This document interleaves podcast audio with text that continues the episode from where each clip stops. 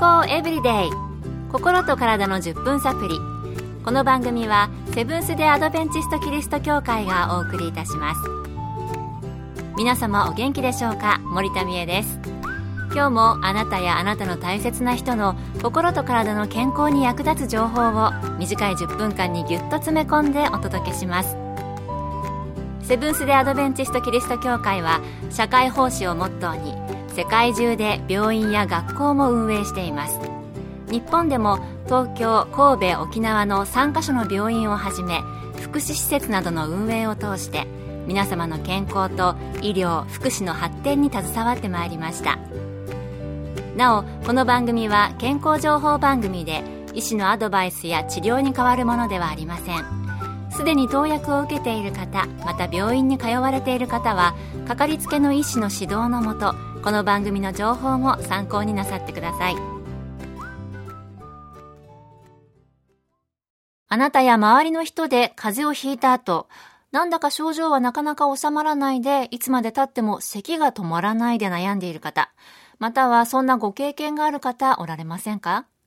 もしかして喘息になってしまったのかなとか肺炎かな？あるいは気管支や肺のもっと悪い病気にかかってしまっているのかもと。不安が頭をよぎりますね。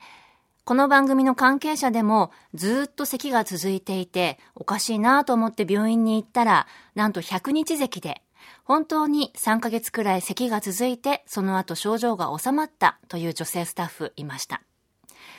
そこで今日のトピックは100日咳です。今回はアメリカのカリフォルニア州シリコンバレーで小児科医として働かれているプーンユキコ先生のお話をお送りします。百日咳とはその名の通り100日間も咳が続くような怖い病気です。最初は軽い風邪のように始まるのですが1週間経っても咳が良くなりません。咳はさらにひどくなり連続して出るため呼吸困難になったり息を吸う時にヒューという笛のような音が出るのも特徴です。咳がひどくて吐いてしまうこともよくあります。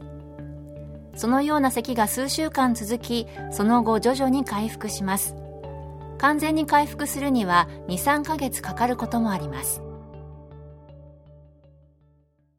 回復に23ヶ月もかかるということで3ヶ月だとすると本当に100日ぐらい咳が続くんですね。最初にお話ししたスタッフも確かにそんな感じでした。風邪をひいてずっと咳をしている人、時々いますよね。知らないだけでもしかしたら、それって100日咳っていうこともあるかもしれません。それでは、どのような人にリスクがあるのでしょうか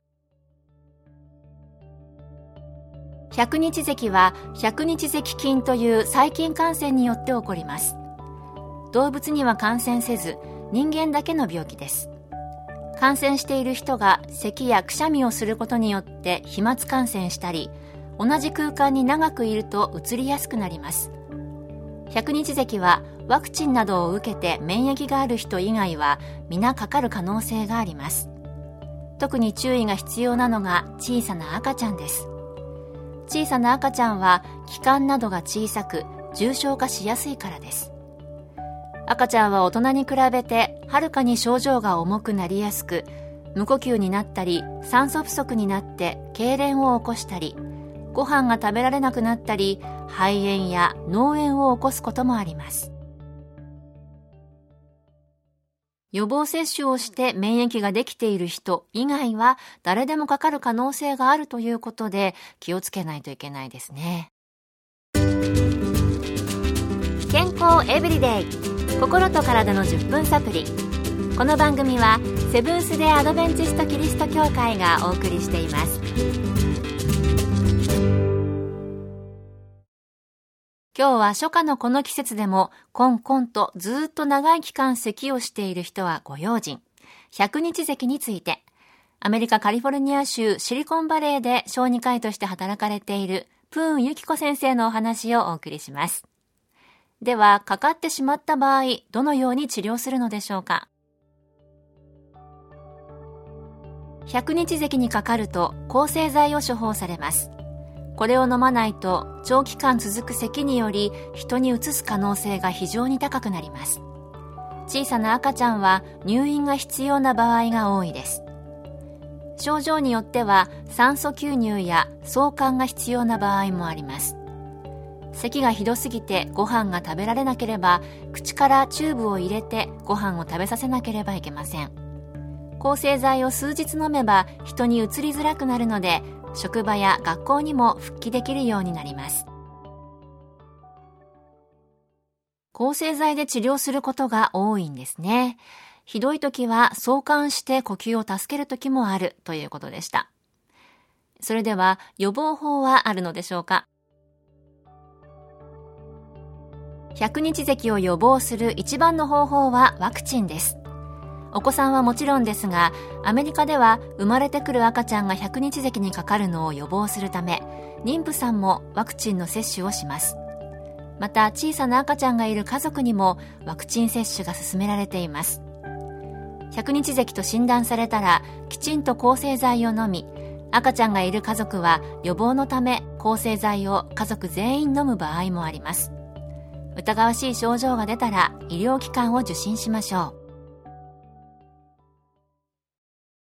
予防で一番の方法はワクチンだそうです。それと小さなお子さんのいるご家庭では、アメリカでは家族全員が抗生剤を飲む場合があるということでしたね。咳が異常に続く場合、たかが長引く悪質な風邪というふうに片付けないで、何か疑わしい場合は医療機関で見てもらうといいと思います。特に小さな赤ちゃんのいるご家庭は注意してください。数種類が混合されているあの予防接種とかワクチンを子供の頃に打っている人もおられるのではないかと思いますが私はですね子供を一人フィリピンで産んでいましてその予防接種の種類の多さにびっくりしたのを覚えています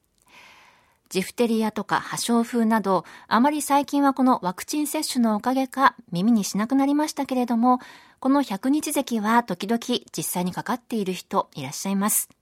今一度ご自分やご家族、そして職場や学校など身の回りの人たちの体調管理も気にしていかないといけないですね。今日の健康エブリデイいかがでしたか？番組に対するご感想やご希望のトピックなどをお待ちしています。さて最後にプレゼントのお知らせです。今月は抽選で50名の方に健康エブリデイオリジナル LED ライト付きボールペンをプレゼント。この番組のネーム入りの便利な小型ライト付きボールペンですご希望の方はご住所お名前そしてペン希望とご明記の上郵便番号241-8501セブンステアドベンチスト協会健康エブリデイの係郵便番号241-8501セブンステアドベンチスト協会健康エブリデイの係までご応募ください。今月末の消印まで有効です。お待ちしています。健康エブリデイ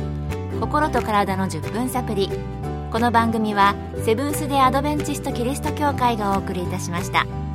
明日もあなたとお会いできることを楽しみにしています。それでは皆さん Have a nice day!